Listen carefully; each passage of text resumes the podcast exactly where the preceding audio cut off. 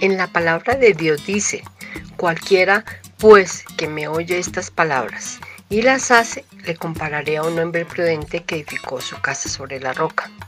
Recuerda que lo que escucho puede ser para edificar o destruir.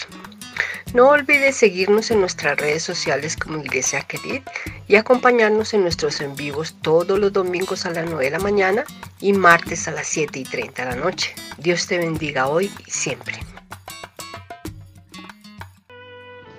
Dios bendiga a cada uno de mis hermanos en esta mañana, una vez más. Efesios 1.3 dice, Bendito sea Dios y Padre de nuestro Señor Jesucristo, que nos ha bendecido con toda bendición espiritual en los lugares celestiales en Cristo. Pablo, inspirado por el Espíritu Santo, nos mueve a que debemos ser agradecidos y adorar a nuestro Dios en todo momento. Así como el salmista lo dice en el Salmo 150, verso 2 alabarle por sus hechos poderosos, alabarle según la excelencia de su grandeza. Alabad, dice el verso 1, a Dios en su santuario, alabarle en su majestuoso firmamento. Esto nos da a entender que tenemos que tener una actitud de adoración y de alabanza, con un corazón agradecido con Dios cada día. ¿Por qué? Por la gracia que Él ha expresado en Jesucristo, por el amor que Él expresó a través de Jesucristo y manifestando así la obra redentora para la raza humana.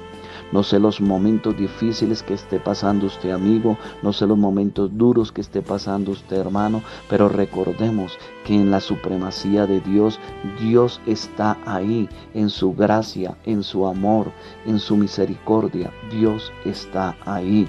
Él no nos ha abandonado. Cuando Pablo, inspirado por el Espíritu Santo, escribe, bendito sea Dios, aleluya, dice que nosotros debemos hablar bien de Dios, como el salmista en el, Salmo 150, verso 3 dice, alabarle con sonido de trompeta, alabarle con arpa y lira, alabarle con pandero y danza, alabarle con instrumentos de cuerda y flauta, alabarle con címbalos sonoros, alabarle con címbalos resonantes. Y dice y termina este salmo, todo lo que respire, alabe al Señor.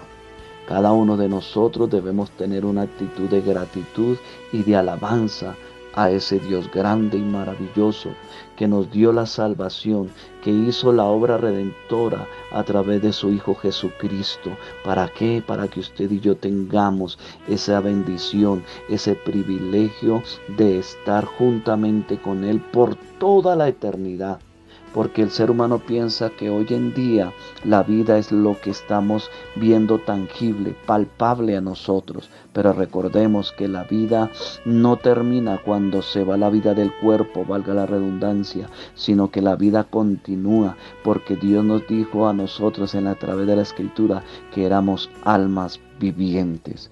O sea que tenemos eternidad en nuestra alma y Dios quiere que esa eternidad la pasemos con Él. Recuerde que Cristo viene por segunda vez. Recordemos que el amor de Cristo está extendido para usted amigo que me escucha en esta mañana o por este medio a la hora que esté escuchando este audio.